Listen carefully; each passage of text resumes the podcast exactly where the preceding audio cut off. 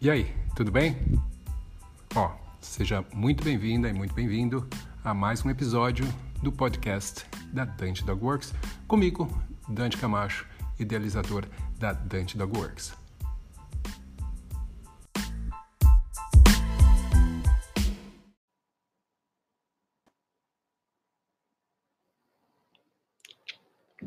Fala galera, Tudo bem? Sejam muito bem-vindos a mais um episódio da nossa série Educando Cães e Adestrando Pessoas. E hoje eu vou falar com vocês sobre ansiedade por separação, sobre como ensinar o seu cão a ficar sozinho.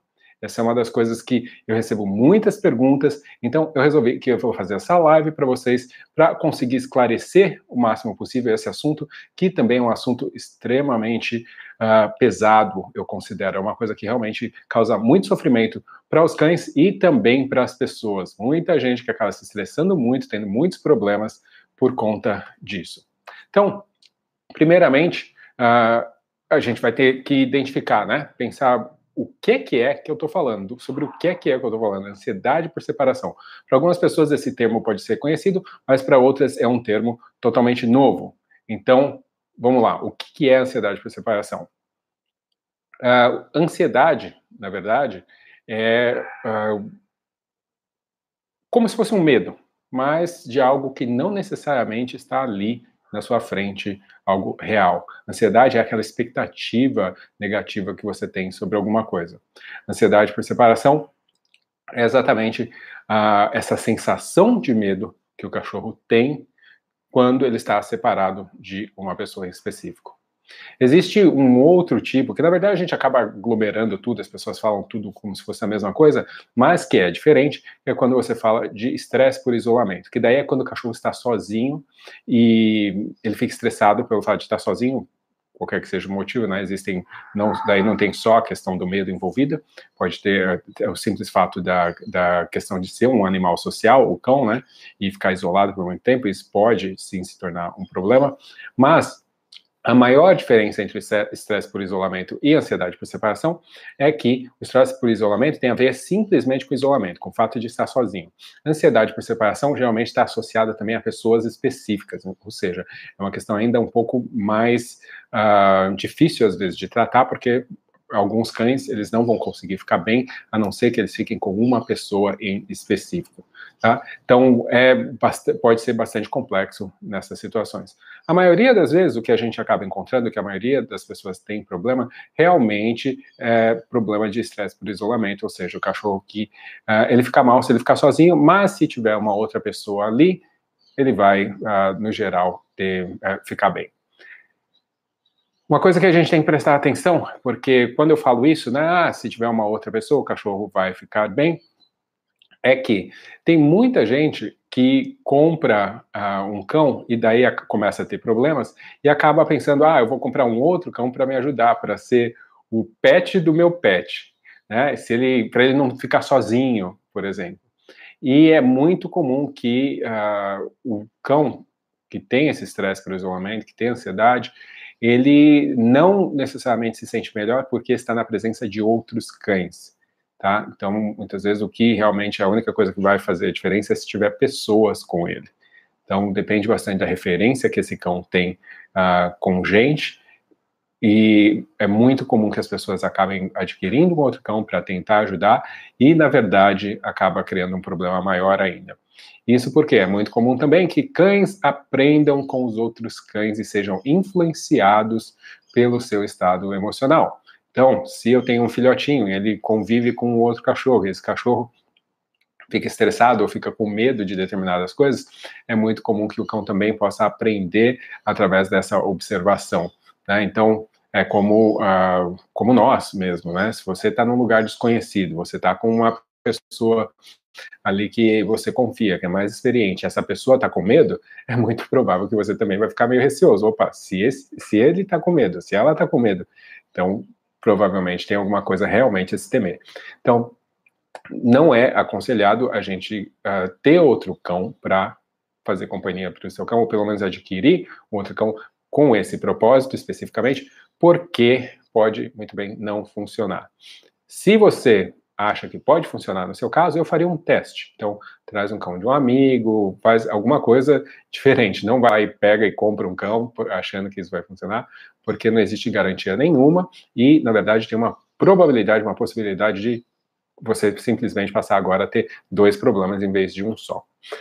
Agora, como é que a gente vai identificar, né? Porque é muito comum que é, as pessoas elas ouçam, né, o cachorro dela latir, ou vá, ou o vizinho acaba contando, ou o prédio inteiro acaba contando, o síndico vem e vem te encher o saco porque o cachorro está fazendo muito barulho na sua ausência. E alguns cães, sim, eles vão fazer muito barulho quando eles ficam sozinhos. Não é a única coisa que eles fazem, mas essa é uma das coisas que eles podem fazer também. Uh, Hoje em dia, existe, existem formas diferentes, né? Hoje eu, por exemplo, posso pegar meu celular e abrir, tem uma câmera lá em casa, eu posso olhar e ver o que está acontecendo, né? O que, como que os cães estão e tudo mais, ela mexe, dá para olhar tudo que está acontecendo. Hoje em dia a gente tem essa possibilidade, existe essa modernidade um, que está realmente ao alcance de qualquer um, porque geralmente esses equipamentos, inclusive, não são muito caros. Então, você pode observar se seu cão está apresentando comportamentos que possam ser né, de ansiedade, simplesmente com uma câmera, e você também pode fazer um trabalho mais investigativo e observar os vestígios que o seu cão deixa na casa na sua ausência. Isso quer dizer que você pode observar o que, que tá, o que, que ele deixou, o que, que ele fez, já que, como eu mencionei, não é só latido, Uh, e você pode identificar se o que aconteceu na casa tem a ver com ansiedade por separação, com esse estresse por isolamento, ou pode ter algum outro motivo. Uma das coisas que a gente tem que lembrar é que quando eu falo de ansiedade por separação, uh, alguns desses, desses sintomas, algumas dessas coisas que os cães apresentam, são muito similares com ah, outras coisas, com outros problemas que têm outras origens, outros motivos. Então, vamos supor, um cachorro latir demais na ausência das pessoas pode sim ser um problema de ansiedade, mas também pode ser um problema do cão. Ah, ele está sem fazer nada a semana inteira, não saiu para passear, um cachorro cheio de energia, ele está super uh, excitável e super uh, cheio de energia, precisa fazer coisas. Então, isso pode acontecer desse cão simplesmente ser um cão que não está tendo estimulação suficiente, então, como consequência, ele vai ter maior probabilidade de se sentir frustrado, de latir mais, de destruir coisas. Então, isso pode acontecer também. O simples fato do cachorro não uh, do cachorro ter acabado de mudar, por exemplo, para um, um, lugar novo, não estar tá habituado com aquele lugar ali também, isso pode fazer com que ele também apresente esse comportamento. Uma das coisas que é muito comum quando a gente tem problemas de ansiedade e de estresse por isolamento é que uh, o cão provavelmente não vai beber água na sua ausência. Então, esse é um sinal aí que já pode ser visto como, opa, pode estar rolando um problema aqui. E daí, normalmente, eles estão com muita sede. Quando a pessoa volta, eles vão lá e bebem um monte de água. Uh, eles não vão comer na ausência. Uh, eles provavelmente vão ficar muito mais próximos à porta é muito comum que tenha destruição na porta ou em outras áreas da casa que, que ele reconhece como sendo zona, é, áreas de fuga, né, por onde ele consiga escapar. Um, é muito comum que o cão faça as necessidades em casa. Então, essas necessidades podem ser feitas uh, em lugares aleatórios, né? Então, uh, pela casa em vários pontos, não em um. Geralmente, quando tem estresse, envolvido vai ser mais de um lugar, as fezes vão estar mais soltas também. Xixi é muito comum que tenha urina, especialmente nos lugares onde tem mais o cheiro dos tutores, né, dos donos. Um, então, isso é algo que muitas vezes as pessoas veem, nossa, ele está com raiva porque eu deixei ele sozinho. Na verdade, o cachorro provavelmente está ansioso, está estressado na ausência das pessoas e acaba ali fazendo xixi por ansiedade mesmo, naquelas, naqueles lugares que uh, remetem ao tutor, que trazem uma memória mais forte, né, porque tem a memória olfativa, vamos supor ali onde a pessoa senta, ou no travesseiro da pessoa tal, onde é muito forte o odor da pessoa, é muito comum que os cães acabem tendo acidentes ali também. Então, uh, se for simplesmente levantar a perna pela casa, como ele faria em outras situações, daí simplesmente é o fato do cachorro não saber fazer as necessidades, não ter sido educado para fazer as necessidades no local certo. A gente tem que identificar essa diferença, quando o cachorro simplesmente não foi educado, ou quando o cachorro está uh, privado de atividades, ele não tem atividades o suficiente, e daí acaba apresentando problemas. Tem uma diferença bem grande quando a gente está falando de ansiedade por separação, tá? Então, uh, não, não se pode confundir as duas coisas, tá? Então, isso é bastante importante. Agora, o que, que pode causar né, a ansiedade por separação? E eu estou explicando isso porque uh, é importante a gente saber isso antes de pensar em como a gente vai tratar esse tipo de problema. O que, que pode causar ansiedade por separação? Na verdade, tem muita gente aí, você vai ver no YouTube, em outros lugares, falando: ah, é isso daqui que vai fazer ter problema, ou é aquilo que vai fazer, isso daqui que vai curar 100% das vezes, é isso daqui que vai salvar o, o seu cachorro e que ele não vai ter esse problema. E a real mesmo é que por mais estudos que tenham sido feitos, que estão sendo feitos ainda, uh, ninguém sabe exatamente, porque não existe só uma causa, podem ser diversos fatores que vão influenciar isso. Então a gente tem que tomar bastante cuidado, porque não dá para você ficar culpando uma coisa, uma causa, quando não se tem certeza. Ou uma coisa que é muito comum é culpar os donos, culpar os donos dos cães, dizendo que ah, o cachorro ele é ansioso porque você mima muito, porque ele dorme com você, porque... e não existe nenhuma prova de que exista uma relação, uma correlação entre isso, tá? Um, então, mesmo cães que, por exemplo, são sombrinha, né, que ficam seguindo a pessoa o tempo inteiro, não existe uma correlação de que esses cães vão sofrer na ausência da pessoa. Tá? Em alguns casos, sim, e outros não. Então, faz diferença, porque tem cão que não, so, não segue a pessoa o tempo inteiro e que sofre na ausência da pessoa. Então, não existe uma relação direta com isso. A gente tem que tomar bastante cuidado para não uh, ficar tentando achar pessoas para crucificar, tá? porque não é bem assim. Um, alguns cães têm uma tendência uh, maior a ter problemas de separação? Sim, alguns cães, sim, existe uma questão genética, não necessariamente associada a uma raça em específico, mas o que é mais provável, o que é mais possível que aconteça é que cães que são criados para, ou que foram historicamente, né, tem uma carga genética aí anciã de serem cães de companhia para estar muito presentes com as pessoas por muito tempo, então é maior a chance desses cachorros sofrerem na ausência das pessoas. Faz sentido, se você pensar nesse lado etológico. Então, uh, cães de raças que seriam consideradas cães de companhia originalmente, então poderiam ter mais esses problemas. Agora, existe também o fato simplesmente da genética ser de uh, indivíduos ou de uma linhagem específica onde os cães são um pouco mais ansiosos, os cães são um pouco mais inseguros, e isso também pode ser um problema, mas não é necessariamente especificamente por conta de uma raça. Uma, algumas situações que eu vejo que podem causar problemas de uh, ansiedade, de estresse por o cão ficar sozinho. Uh, uma das coisas que acontece comumente é com cães idosos, com cães mais velhos, quando eles começam a perder uh, alguns sentidos, ou pelo menos ficar um, um pouco menos uh, cientes fisicamente do que está acontecendo ao redor deles, perder um pouco da audição, perder um pouco da visão, as habilidades cognitivas começam a se comprometer, é muito possível em situações assim que os cachorros fiquem um pouco mais grudados nas pessoas que são referências deles. Então, quando eles ficam com essas pessoas não, então não estão em casa, então existe uma chance maior desse cachorro ter dificuldades, né? Então é muito comum cães mais velhos, especialmente quando vai perdendo a visão, de ter de querer ficar colado na pessoa, né, ficar mais próximo, ficar com aquela referência mais próxima. Então, isso pode acontecer por questões da idade.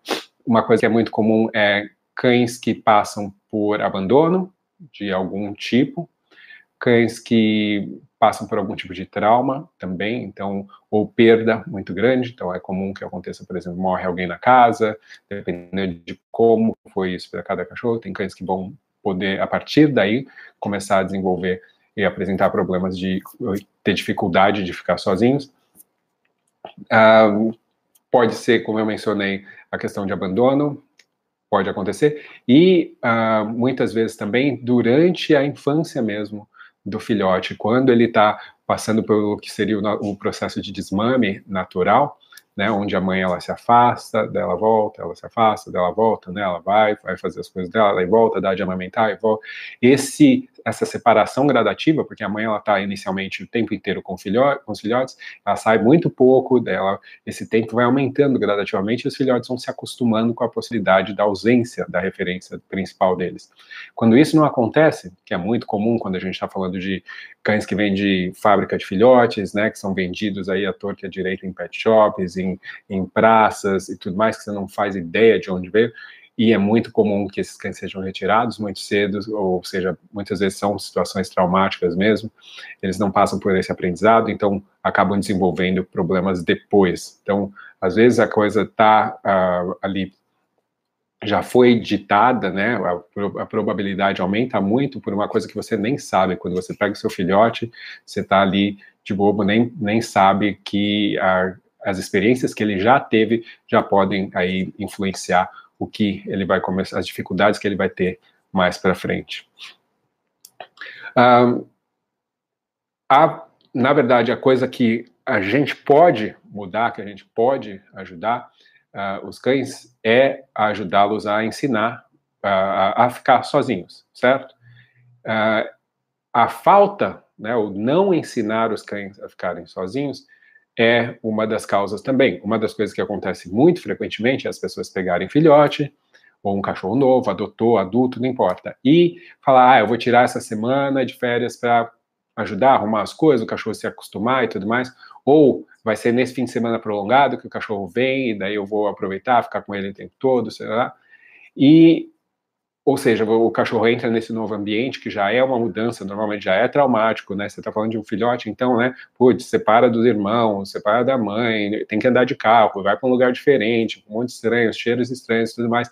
As pessoas passam o tempo inteiro com eles brincando, porque todo mundo quer ver, vem gente visitar e tudo mais. O cachorro está com gente o tempo inteiro e daí de, de repente, pô, acaba as férias, acaba aquela semana, acaba aquele fim de semana prolongado e as pessoas voltam para a vida normal delas, onde elas começam a trabalhar, e daí entra aquele choque, onde você tem o tempo inteiro para o cachorro e de repente, pum, ele vai passar a ficar oito horas sozinho. Então, pode também ser um problema para muitos cães. Agora, uh, o fato de ficar oito horas sozinho também em si já é um problema para a maioria dos cães, mas uh, o que eu estou querendo dizer não é nem a quantidade de horas, porque isso já é um problema em si, né? O, esse isolamento muito longo para a maioria dos cachorros, se eles não estão acostumados, mas o simples fato de deixar essa mudança de estar o tempo inteiro junto e de repente não estar mais. Então, se você pretende ter um cachorro, o ideal é que, ou um cachorro novo, quer que seja, que uh, desde que ele chegue que o processo que ele passa, essa adaptação que você faça com ele, já seja o mais próximo possível do que vai ser a realidade dele. Ou seja, não vai ser você o tempo inteiro lá. Se essa vai ser a realidade dele. Beleza? Então, uh, a gente tem que prestar um pouco de atenção nisso, porque a gente normalmente tem boas intenções para querer ajudar, fazer essa adaptação e tal, mas esquece que um fator extremamente importante é a gente ensinar o cachorro a conseguir ficar sozinho. Então, Uh, uma das coisas que também é muito comum as pessoas considerarem como uh, uma das causas, né, é o fato das pessoas fazerem muita festa para o cachorro quando chegam em casa, ou fazerem muita festa, ou muita uma despedida muito emocional, ou uma coisa assim muito dramática na hora de sair de casa. E isso é o tipo da coisa que a gente recomenda as pessoas a não fazer, porque isso, independente se o cachorro tem qualquer tipo de problema de ansiedade por separação ou não, a gente recomenda fazer com que a saída e a chegada das pessoas seja um evento que seja considerado um, de extrema importância para o cachorro, porque é normal que nesses momentos, então, o cachorro vai ficar muito mais excitado ou mais agitado. Então, mesmo que o cachorro fique muito bem sozinho o dia inteiro, ele pode ficar especialmente mais agitado no momento em que a pessoa está chegando, que ele ouve a campainha, ou que então a gente recomenda que não se faça isso para não desenvolver esse tipo de expectativa e ansiedade desses momentos que as pessoas chegam.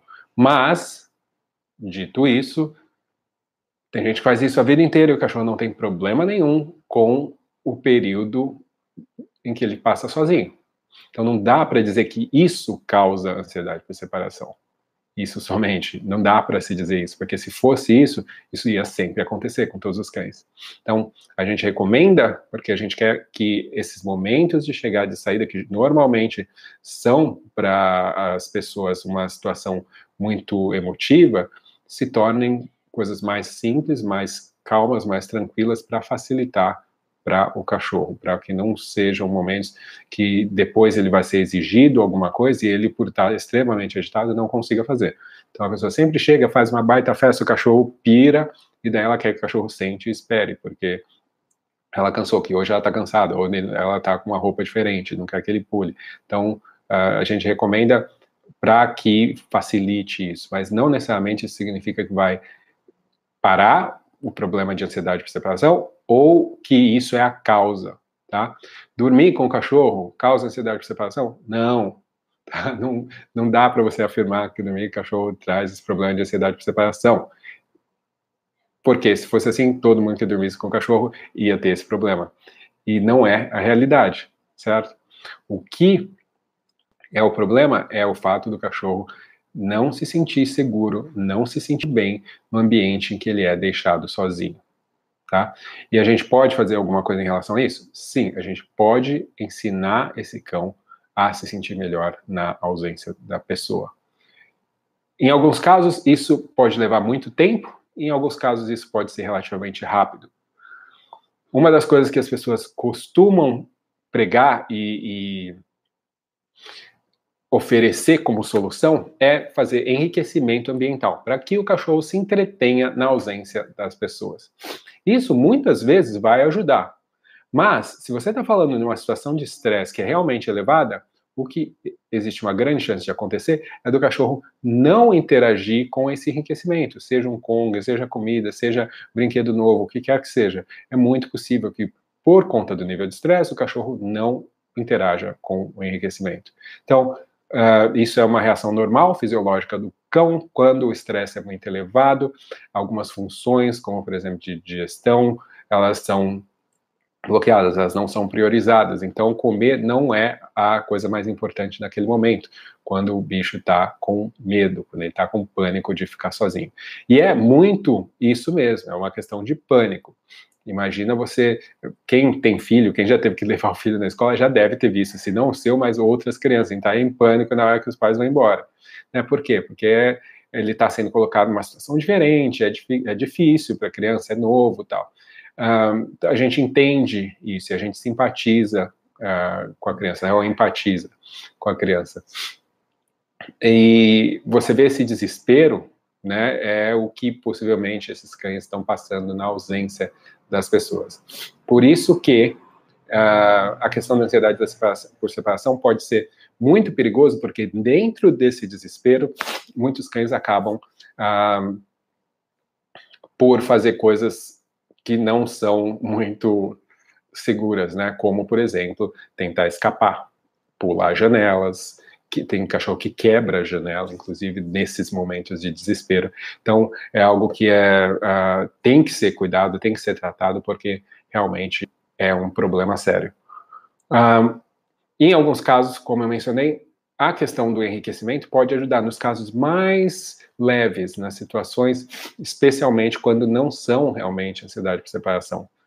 Daí é muito provável que ajude bastante. Mas nos casos mais leves de estresse por isolamento e tudo mais, isso pode ajudar a princípio. Mas a gente tem que tomar cuidado com o seguinte: você fala, ah, beleza, eu vou sair de casa, daí eu deixo um Kong recheado para o cachorro e ele vai ficar bem, porque eu dei o Kong recheado para ele.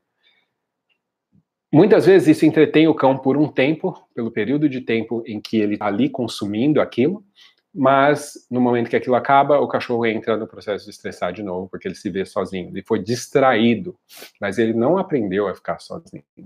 Né? Então a gente tem que lembrar que não é só comprar uma coisa e encher de comida e dar e o problema está resolvido. Não, tem um processo real de treinamento nisso que a gente tem que fazer, um processo que vem antes. A gente pode sim e vai usar uh, uh, elementos de enriquecimento para ajudar, mas tem um processo de treinamento antes. Outra coisa que pode ser um pouco arriscado quando a gente está falando de enriquecimento é que muitas vezes, o, se o cachorro estressa na ausência, e você sempre dá algo para ele antes de você sair, esse algo se torna como um gatilho, né? O que o cachorro precisa, a informação para ele de que a situação estressante vai começar. Então, uh, pode ter, passar até ter uma conotação negativa para o cão. O ideal seria que o quê? Para ter uma conotação positiva, pelo menos dentro da ordem uh, do condicionamento operante, a gente deveria uh, sair e depois que a gente saiu, ele receber algo bom certo? E não receber algo bom e depois algo ruim, porque senão esse algo bom eventualmente começa a ficar ruim também. Tá? Um, difícil a gente conseguir fazer isso, mas isso seria a ordem correta. Então, como é que a gente faz para fazer com que uh, o cachorro consiga ficar sozinho? Qual é a, a melhor, a, a melhor estratégia? Existem diversas formas, mas é, independente de qual você for usar, eventualmente você vai ter que começar a sair da, de casa. E durante o tratamento, o que é importante é que o cão ele não tenha, como isso é para qualquer problema de comportamento, é importante que ele não consiga, ele não tenha possibilidade de praticar o problema. Né? Então, se uh, eu tenho um problema de ansiedade por separação em casa, o cachorro não pode ficar sozinho durante o processo de treinamento, tá? A não ser que seja o momento que a gente está treinando, que a gente calculou, ó, bom, ele vai ficar sozinho por um minuto, por cinco minutos, por meia hora, o que quer que seja a fase do treinamento que você está, beleza. Mas se não for isso, se for no dia a dia normal, esse cão ele não pode ficar sozinho. Então você vai ter que utilizar dos artifícios que você tiver né? Chamar alguém para ficar com o cachorro, ou levar esse cachorro para uma creche, ou levar esse cachorro para casa de um parente, alguma coisa para que esse cachorro possa ficar bem, não ficar estressando sozinho dentro de casa, tá? Porque esse é um processo que vai acontecer, mas a gente não consegue pular do zero para simplesmente passar o dia inteiro fora. Tem que ser uma coisa gradativa como que eu posso preparar para poder fazer com que esse processo comece, né? Onde eu vou sair um pouquinho tal, e, e gradativamente aumentar esse tempo. Primeiro, uh, em muitos casos, eu vou precisar começar uma certa separação do cão, especialmente quando o cão já tem um estresse muito grande, ele fica naquela expectativa da ansiedade, ai meu Deus, você pode sair a qualquer momento e tal. Uh, se esse é o caso, então a gente tem que começar uma separação já dentro de casa começar gradativamente uma separação dentro de casa. Tem, para alguns cães isso já vai ser bastante difícil. Então o que eu recomendo é que você tenha um portãozinho, esses portãozinhos, né, que de, de para cachorro mesmo. E você comece a fazer algumas sessões de separação. O que, que significa essa sessão de separação? Você ficar de um lado e o cachorro do outro, do portão. Você pode ficar fazendo o que você quiser, qualquer coisa normal, parar para mexer no celular, ler um livro, jantar, o que quer que seja. Onde você esteja de um lado e o cachorro esteja do outro. Você pode estar bem próximo a princípio, tá? Cada cachorro vai ter um limiar aí. Mas se você estiver bem próximo a princípio, não tem problema nenhum. O que a gente vai fazer, entretanto, é escolher algo que seja extremamente interessante para o seu cão. Então, aí depende realmente de você conhecer o cão. Não existe uma regra, cada cão é que vai definir, vai te dizer o que, que é realmente importante para ele quando a gente está falando de recurso alimentar. E pode ser que você tenha que fazer alguma coisa, criar alguma coisa. Pode ser que a comida normal dele não seja suficiente, que petiscos industrializados não sejam suficientes. Então, você fazer alguma coisa aí que seja extremamente suculenta, algo assim absurdo para o cachorro, tá? Então, você pode pegar ideias na internet, fazer bolo de fígado, fazer o que quer que seja, mas tem que ser uma coisa assim muito deliciosa para esse cachorro, muito deliciosa. E, óbvio, não vai ter problema nenhum de, ser, de, você testar com o cachorro, é só você oferecer coisas diferentes e você eventualmente vai ver qual que ele gosta mais. Uma vez você tendo isso, tá? E tem que lembrar, isso é uma coisa extremamente deliciosa para o cachorro. Esse cachorro só vai poder ganhar isso em uma situação, em um tipo de contexto. Você vai pegar então, um brinquedo para enriquecimento que você pode usar um Kong, tá? Lembra de escolher um tamanho que seja apropriado para o tamanho do seu cachorro. Geralmente ele é maior do que a maioria das pessoas uh, pensa. Ou você pode pegar qualquer outro brinquedo similar, uma bonequinha, por exemplo, da Pet Games, que eles fazem também. Tem um formato similar, onde você recheia. e você vai rechear esse brinquedo. Então tem que ser um brinquedo recheável, tem que ser resistente e que dentro dele você vai colocar essa coisa suculentíssima, tá? A coisa mais gostosa que seu cachorro já comeu na vida. E você vai dar para ele do outro lado do portão. Você pode estar pertinho, do lado dele, mas ele vai ganhar do outro lado do portão. Tem essa separação. De preferência, o que a gente também vai fazer é ter um espaço onde ele ganha isso. Então, eu vou criar para ele um espaço físico. Normalmente, isso vai ser uma caminha.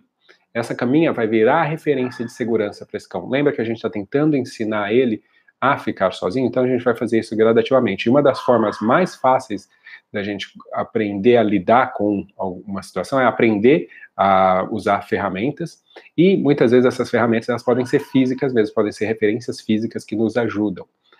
Para os cães, não só referências físicas, mas referências olfativas também podem ser muito boas. Mas a gente vai chegar vai chegar lá ainda. Então você vai pegar essa caminha e você vai pegar esse esse brinquedo recheável e colocar em cima dessa caminha para esse cachorro lamber ali do lado, tá? Você pode estar ali do lado, sem problema nenhum, deixa o seu cachorro curtir aquilo ali e eu sei que ele vai adorar. A princípio você deixa bem mole, então não vai ser muito, não vai demorar muito tempo, ele vai consumir aquilo relativamente rápido. E daí quando ele acabar, você tira, abre o portãozinho, não tem problema nenhum, como se nada tivesse acontecido. Você vai repetir esse processo, tá? a cada vez que você for repetir, você vai observar as reações do cão. Ele está preocupado com você? Ele está tranquilo ali uh, comendo o enriquecimento dele? Se ele estiver comendo o enriquecimento dele sem problema, você pode gradativamente ir aumentando essa distância, mas ainda ficando dentro do campo de visão do cão, ou campo, o cão dentro do seu campo de visão. Você pode aumentar a distância da caminha do portão até um local que você vai colocar o cão uh, eventualmente vai ser o local final onde ele vai, onde você vai deixar essa caminha sempre. Um, ou se esse local já é onde a caminha está, você pode gradativamente ir se afastando, tá? A cada repetição, a cada exercício, você se afasta um pouquinho mais, desde que o cão mostre estar tranquilo. O que, que é o cão mostrar estar tranquilo? Ele come focando naquilo que ele está fazendo, não fica assim o tempo inteiro olhando para saber qualquer movimento seu. Ele consegue relaxar, tá? Então, isso é bastante importante que a gente observe o cão, tá? Não tem uma regra, ah, é tantas repetições disso ou daquilo. Não é tão simples assim, não é uma receita de bolo, tá? Já é um, um programa, mas como você aplica depende de cada paciente, de cada cão. Bom, o que a gente está fazendo com isso é criando uma associação muito agradável estar ali na caminha, estar sozinho, estar curtindo aquilo ali e gradativamente, também com criando para o cão uma essa nova possibilidade, a possibilidade de curtir, de ficar bem, mesmo sem eu estar colado do lado dele. Tá? Então eu vou querer fazer isso cada vez mais, e para eu também conseguir aumentar mais esse tempo, eu vou começar a dificultar um pouco mais esse enriquecimento para o cão, ou seja, eu vou começar a congelar esse enriquecimento, fazendo com que isso, com que demore mais para ele conseguir consumir. Então, ele vai ficar mordendo, ele vai ficar lambendo, que também são ações, são padrões motores que ajudam o cachorro a relaxar. Então, eu vou aproveitar isso que normalmente aconteceria e vou utilizar dentro do meu programa também. Eu quero que ele mastigue, eu quero, eu quero que ele roa, eu quero que ele lamba, tá? Então, uma coisa que eu não faria, por exemplo, é, como algumas pessoas fazem, colocar enriquecimento que vai fazer o cachorro ficar correndo de um lado para o outro pela casa, tá? Porque isso uh, pode entreter, mas não vai ajudar a relaxar. A gente não quer que o cachorro fique simplesmente entretido, a gente quer que o cachorro relaxe na ausência, tá? Ele aprenda que tudo bem, tá tudo tranquilo, não tem problema nenhum, eu consigo ficar sozinho, tá? E você vai, então, a partir daí, aumentando gradativamente esse, uh, essa distância, esse distanciamento entre você e o cão. Esse distanciamento vai uh, ser em relação a tempo, mas também em, vai chegar um momento em que o cão e você não vão conseguir mais se ver, tá? Mas se você fizer isso gradativo o suficiente, não vai ter problema nenhum. O problema é quando as pessoas querem acelerar, porque elas querem que a coisa aconteça rápido, porque elas têm um, uma agenda que elas têm que suprir, elas têm que conseguir fazer as coisas dentro do tempo delas, porque ela só tem essa quantidade de tempo, ela tem, mas não funciona assim, infelizmente, a gente tem que respeitar o que é que funciona para o cachorro. Uma outra coisa que é um detalhe, você pode também, essa caminha, esse espaço do cachorro, se tornar um espaço onde outras coisas boas podem acontecer. Então, você pode, por exemplo, estar sentado no seu sofá, assistindo TV ou na sua cama, e a caminha está do lado, e quando o cachorro está na caminha, você pode ensinar o cachorro a ir para a caminha durante. Você pode fazer aulas, uh, treinamento, né? Ensinando o cachorro a ir para a caminha, como se fosse um target, corre para a caminha, recebe uma recompensa, vem aqui, daí vai para a caminha de novo tal, uh, para que o cachorro obviamente, que tenha mais e mais experiências agradáveis com o fato de estar tá indo para lá, certo? Vai criando um histórico forte e isso vai ficando cada vez mais importante para ele, mais útil para ele essa caminha. Ela é um, um, um, local onde coisas boas acontecem, um local que ele pode usar para chamar a sua atenção. Então, vamos supor, você está cozinhando, ah, vai para a caminha, entendeu? E o cachorro vai lá e espera na caminha enquanto você está mexendo com comida, em vez de ficar ali do seu lado. Ou seja, tem a ver também, óbvio, você pode usar isso como uma forma de de uh, treinar boas maneiras, né? Todos os cachorros deveriam aprender isso. Mas uh, isso está criando um histórico, está fazendo com que essa, esse pedacinho ali, esse espacinho se torne cada vez mais importante para ele. Você pode, quando o cachorro está do seu lado, na caminha ali, você pode fazer massagem neles, pode criar, né, mesmo que você esteja próximo do cachorro, gerar coisas agradáveis ali em cima, vai fazer com que esse espaço se torne cada vez mais referência para ele. Tá? Agora, você também pode, lembra que eu falei de subassociação olfativa? Você também pode fazer uma associação olfativa ali. Então, esse local pode ter um cheiro especial. Você pode borrifar, por exemplo, lavanda nesse local, que já é também um odor que é considerado que ajuda a acalmar. Então a gente faz as duas coisas. Você faz a associação com o local, você faz a associação com odor bem específico, que é diferente do resto da casa, e que esse odor também remete às, às sensações agradáveis, remete essa experiência de acalmar nesse espaço, tá? Então, mais uma forma que você pode fazer essa associação. Essa questão de ter um espaço e você cada vez ir mais se afastando parece meio óbvio, né? Se você seguir a lógica, vai chegar um momento onde você vai também começar a se ausentar da casa, tá? Do apartamento, que quer que seja. Primeiro você vai acostumar o cão que a sua ausência física, ela é primeiro só visual, né, não consegue te ver, mas ele provavelmente consegue te ouvir, ele sabe que você está pela casa e tudo mais. Mas eventualmente você vai ter que sair. Você pode sair pela porta da frente, voltar depois de cinco segundos e uh, gradativamente ir aumentando isso. Óbvio que se aumentar, como eu mencionei, vai depender de como o cão se mostra nessas situações. Se você notou que, porque ele ouviu a porta da frente, esse cão já entrou em pânico, então é porque você tem que passar mais tempo criando para o cão esse espaço de valor. Tá? Então, a, a gente está tentando dar para ele uma alternativa, um espaço onde ele vá se sentir seguro e tranquilo na sua ausência. E gradativamente mostrando para ele que isso é possível. Tá? Ele, o cão tem que acreditar. Não adianta só a gente falar para ele, ele tem que acreditar. Ele só vai acreditar se ele for gradativamente treinado a isso. Uma outra coisa que pode ajudar também é o seguinte: uh, os cães eles gostam de previsibilidade uma das coisas que faz com que a ansiedade piore é exatamente o fato de você ter uma rotina que é muito imprevisível e você tá indo e vindo e o cachorro nunca sabe se você vai demorar, se você não vai demorar, o que está acontecendo. Isso, uh, essa questão da ansiedade às vezes se desenvolve em cães que tem uma rotina, não tem uma rotina. Ou seja, estão sempre fazendo coisas diferentes, estando em lugares diferentes, o tempo inteiro mudando muito, um, viajando muito, isso pode acabar acontecendo. Um, então, se você tiver um aviso para o cão de que você vai sair, e esse aviso, e muita gente fica com medo de fazer isso, porque elas acreditam que, ah, não, eu estou fazendo. Esse processo não é para o cachorro não perceber que você está saindo. Esse processo é para o cachorro saber que você está saindo e que ele pode ficar bem. Né? É, a gente está tentando realmente ensinar o bicho. Então, uh, o que a gente pode fazer é criar um sinal para o cão de que vai haver uma ausência sua por um tempo. Então, o que que isso pode, ah, o que que pode ser isso? Desde o início, quando a gente começa com a apresentação desse uh, enriquecimento desse brinquedo recheável, a gente pode também ter um outro sinal no meio que vai informar para o cão, olha, aqui está começando o processo da minha ausência. E quando você chega em casa, você tira esse sinal e que informa para o cão, beleza, não tem, ah, eu estou de volta, não tem ausência, certo? Uh, você não vai usar esse sinal se você simplesmente for sair para colocar o lixo para fora. Mas quando for realmente ter ausência, o, o cão sabe disso. E se ele sabe disso, fica muito mais fácil, se ele tiver aprendido a opção correta, dele lidar com isso tá? Dele fazer a, a, escolha correta e dele ficar menos ansioso. Lembra que a ansiedade é uma expectativa de que algo ruim vai acontecer. Tá dentro da percepção do cão, da cabeça dele. Não é necessariamente a realidade que a gente enxerga, o que ele vê. Tá? O que, que pode ser esse sinal extra?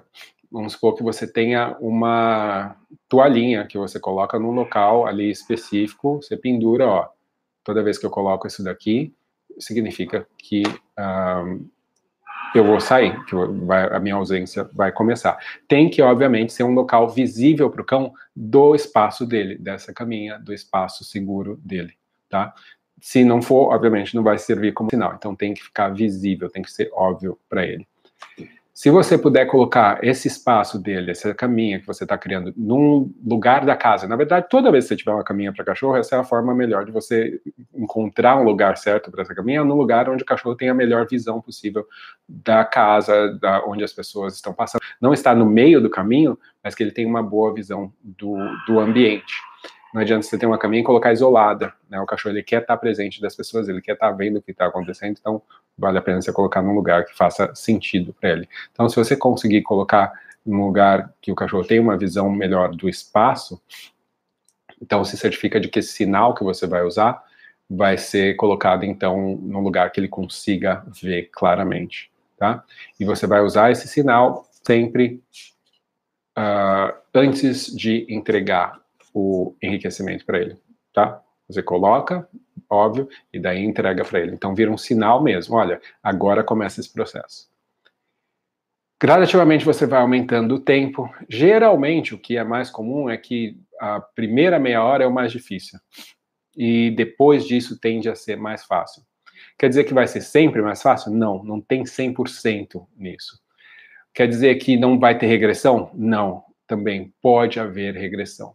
Maioria dos casos, os cachorros eles têm medo de alguma coisa.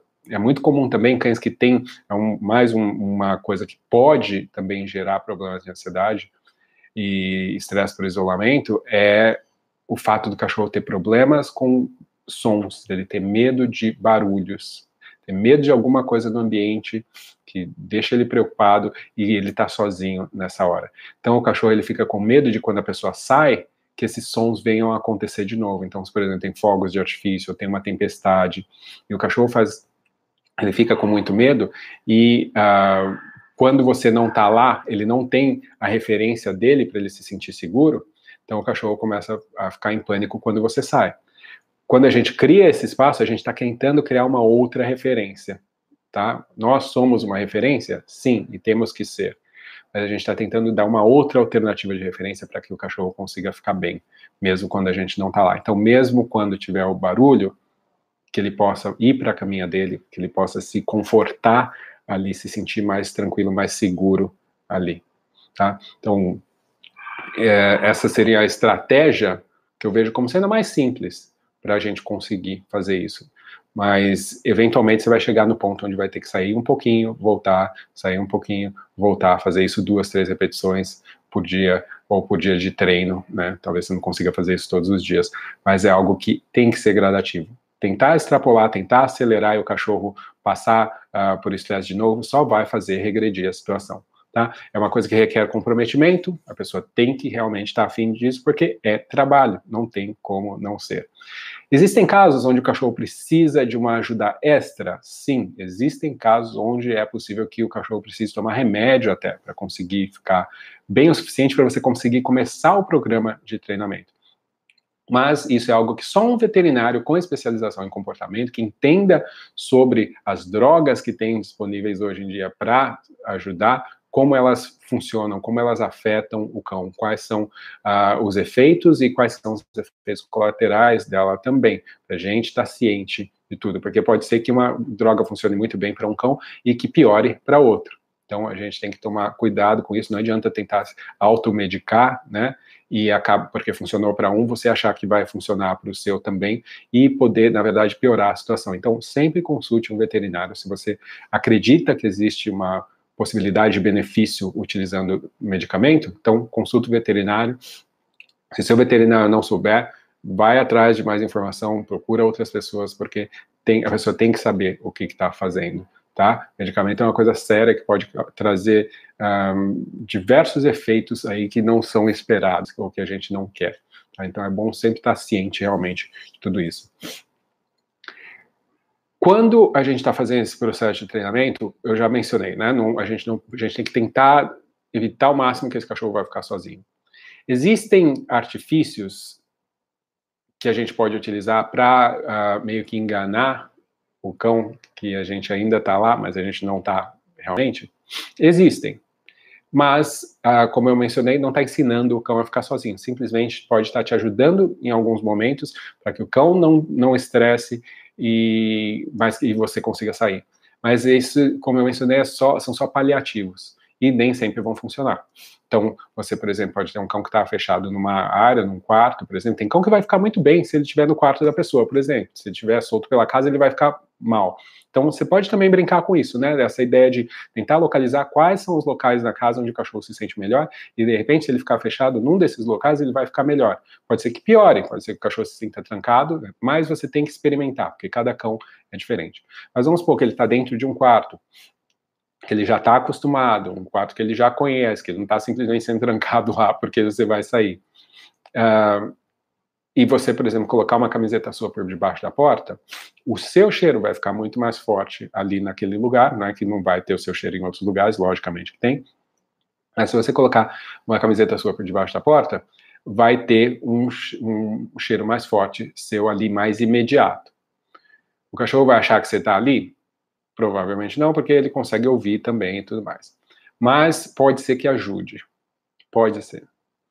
Você ter uh, música rolando, ou TV ligada, ou o que a gente chama de white noise, que é um barulho constante, isso tudo pode ajudar também. Pode ajudar especialmente para cães que têm medo medo de barulho, medo de fogo, medo de trovão, porque esses sons ajudam a abafar. É a mesma coisa que a gente utilizaria para uh, fim de ano, essas coisas onde tem muitos fogos. Tá? Então você também pode usar para cães que têm problema de ansiedade, especialmente se essa ansiedade tem a ver com medo de, de fogos ou trovões ou barulhos no geral. Então o som pode ajudar.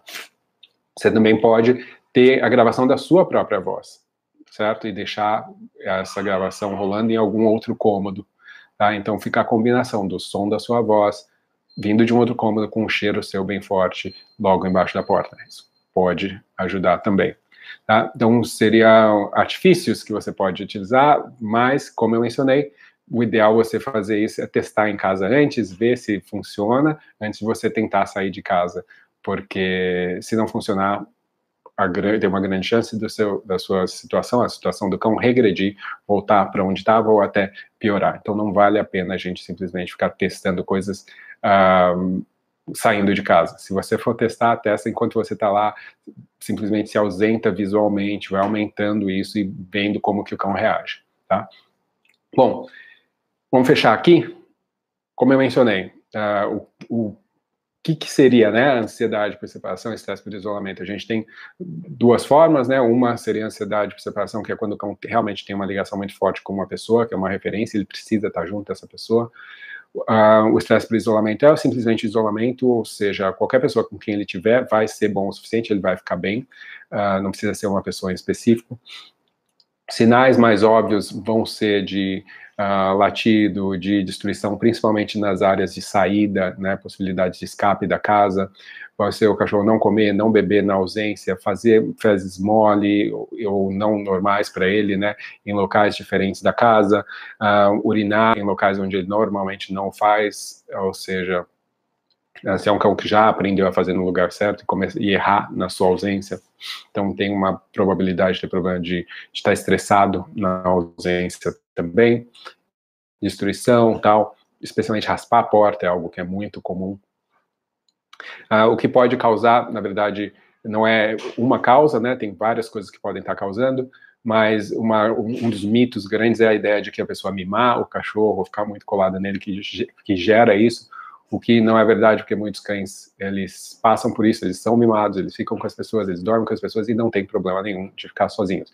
A diferença é que esses cães, eles adoram, eles querem estar com suas referências, com as suas pessoas, mas na ausência, eles têm outra opção. Eles estão bem o suficiente naquele espaço que eles conseguem se sentir confortáveis. E é isso que a gente vai buscar dentro de um, pro, um programa de treinamento para ajudar cães com ansiedade de separação. Criar uma referência, criar o um espaço dentro da casa deles, isso principalmente em lugares novos, isso é essencial, uh, onde eles se sintam bem o suficiente uh, e seguros o suficiente, e que esse espaço se torne uma referência forte o suficiente para que esse cão se sinta bem mesmo na ausência uh, do, dos, das pessoas, dos seus donos aí na casa, tá? Uh, não confundir com a ideia, uh, com as questões onde o cão ele late muito, ou ele destrói porque ele não tem atividade ou ele não foi ensinado, tá? São coisas diferentes, a gente não pode jogar tudo junto aí, porque uh, as formas de a gente lidar e de tratar são diferentes, né? Um cão você simplesmente tem que dar mais atividade, tem que dar mais enriquecimento. Com outro, tem outro processo que a gente tem que fazer, que foi o que eu expliquei aqui para vocês dentro desse esquema de tratamento aí. Bom, gente, uh, foi isso. Esse é um tema que é longo, obviamente, que tem muitos detalhes de casos diferentes. Uh, cada pessoa tem uma experiência, cães são diferentes, contextos são diferentes, mas esse é um, é um plano geral que pode ajudar muita gente, muitos casos. Então, se você uh, acredita que esse conteúdo pode ajudar outras pessoas, então, por favor, compartilhe o vídeo, porque eu sei, eu já tive problemas disso com cães meus, uh, que passaram por trauma e depois tiveram realmente problemas muito sérios de não conseguir ficar sozinhos, de não conseguir dormir, de, não, de ter problemas muito sérios, que hoje, assim, depois de, de bastante trabalho, estão bem, mas eu sei que é uma coisa que pode uh, causar muito estresse para os cães e para as pessoas. Então, uh, compartilhem aí com quem vocês acham que pode se beneficiar disso, se você não está inscrito no meu canal, se inscreve uh, aqui no YouTube, uh, aperta ali o botãozinho para você rece receber as notificações, né? Acho que tem um sininho. Se você se inscrever, acho que o botãozinho é vermelho, não sei. Faz ele ficar cinza. Aperta aí e se inscreve uh, ah, para você também ficar sabendo de todas as lives. Terça-feira que vem tem mais uma live, mais um assunto aqui também sobre adestramento, sobre comportamento. Uh, ansiedade por separação, estresse por isolamento, é algo que é muito comum uh, e que a gente pode ajudar muita gente. A gente pode ajudar muitos cães, uh, mas tem que, tem que divulgar, tem que difundir informação real, informação que ajuda, não é em cinco minutos. Por isso que toda vez que eu venho aqui eu passo uma hora falando coisas para vocês, porque realmente uh, não é uma brincadeira. A gente tem que, eu levo isso muito a sério e eu acredito que isso tem que ser levado a sério, tá? Muito bem, eu vou passar aqui rapidinho pelas perguntas, mas infelizmente a gente não vai ter muito tempo, tá? Um, tá.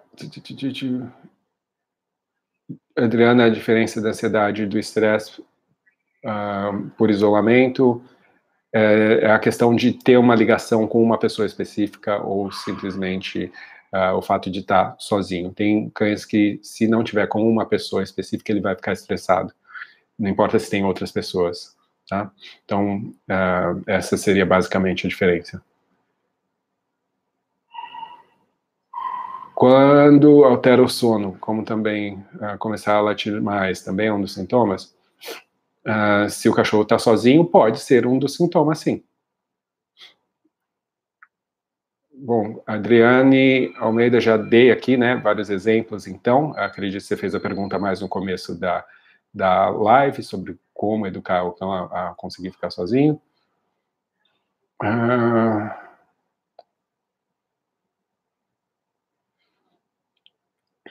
Gabriel Batista pergunta se uh, o cão macho da minha tia fazia as fezes no local correto, porém urinava por toda a casa. O treinamento para consertar o problema é o mesmo feito com os filhotes? Gabriel, depende do problema, né? Não sei se é um filhote ou não, ou se era um cão adulto, de qualquer forma. Se o cachorro marcava pela casa, só na ausência das pessoas, o, treinamento não é um treinamento que você faz para filhotes. Óbvio, você recompensar o cachorro por fazer no local certo, que é o que a gente faz com filhotes, sempre é bom. Uh, limitar o espaço para que ele tenha menos oportunidade de fazer em locais que não deve, também. Mas se o problema dele é de ansiedade, então a questão é diminuir a ansiedade, não simplesmente ficar recompensando por fazer xixi no lugar certo, porque isso não vai estar ligado com a, o fato da ausência, né? Ensinar o cachorro a ficar sozinho. Ah, até que ponto dormir na ausência dos donos pode ser indicativo de problema? No contexto de um cão que teve um bom passeio, usufruiu do enriquecimento ambiental deixado para ele. Não entendi a pergunta. Uh, dormir na ausência dos donos seria ótimo, né? Isso significa que o cachorro está ah, relaxado o suficiente para conseguir dormir. Então, se ele não consegue dormir na ausência dos donos, provavelmente, porque cães dormem muito, né? É normal dos cães dormirem bastante. Então, não conseguir relaxar o suficiente na ausência pode ser um indicador, sim, de que uh, esse cachorro não está se sentindo confortável 100% nessa situação, né? com esse contexto.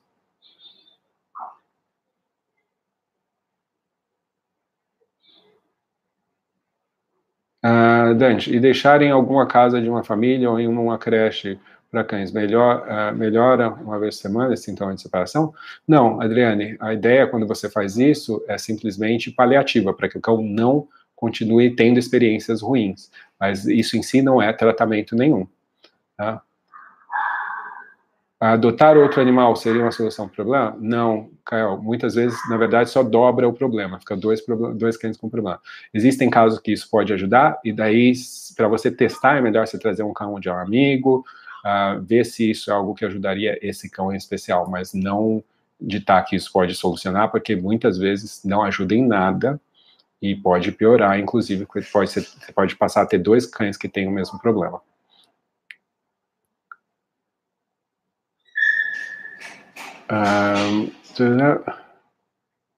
Obrigado. Então,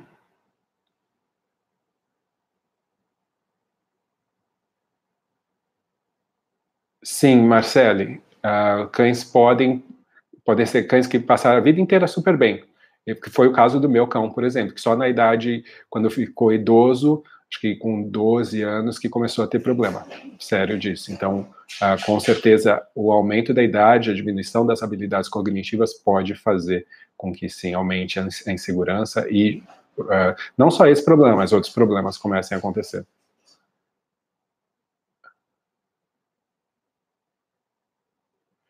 Ah, então, Guilherme, tá, o meu cão sempre sai no carro comigo. Quando eu saio com o carro sem ele, começa o estresse. Então, volta aqui nessa live, Guilherme, assiste o que foi dito e de repente você vai conseguir achar formas de ajudar o seu cão a solucionar isso. Então, Felipe, ótima pergunta, né, uma pergunta, comentário do Felipe, ele fala que habituar o cão à caixa de transporte desde, desde filhote ajuda muito nesse assunto. Você habituar um cachorro a ter uma caixa de transporte pode ajudar muito, sim, mas isso só vai ajudar se ele foi habituado, se ele gosta desse espaço, se é um lugar que ele vê como seguro, uma referência para ele. Se a pessoa começar a tentar usar a caixa de transporte para fechar o cachorro porque ele está ansioso, porque ele está tentando escapar, pode piorar a situação. Tá? Então, isso já tem que ser uma referência para o cachorro antes, ele tem que ser acostumado com isso, não ser trancado lá. Tá? Isso é muito importante, tem que ser um processo uh, que seja gradativo. Beleza?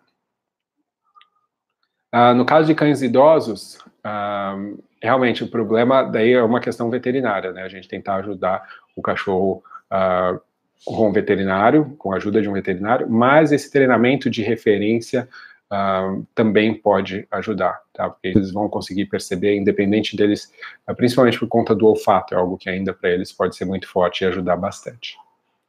Beleza, Marcele? Gente, então vamos ficando por aqui, mais essa live. Obrigado, pessoal. Uh, vejo vocês então na semana que vem.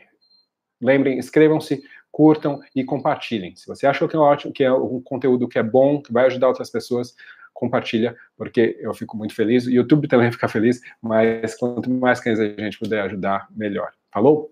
Grande abraço para todos vocês e até a próxima. Ah,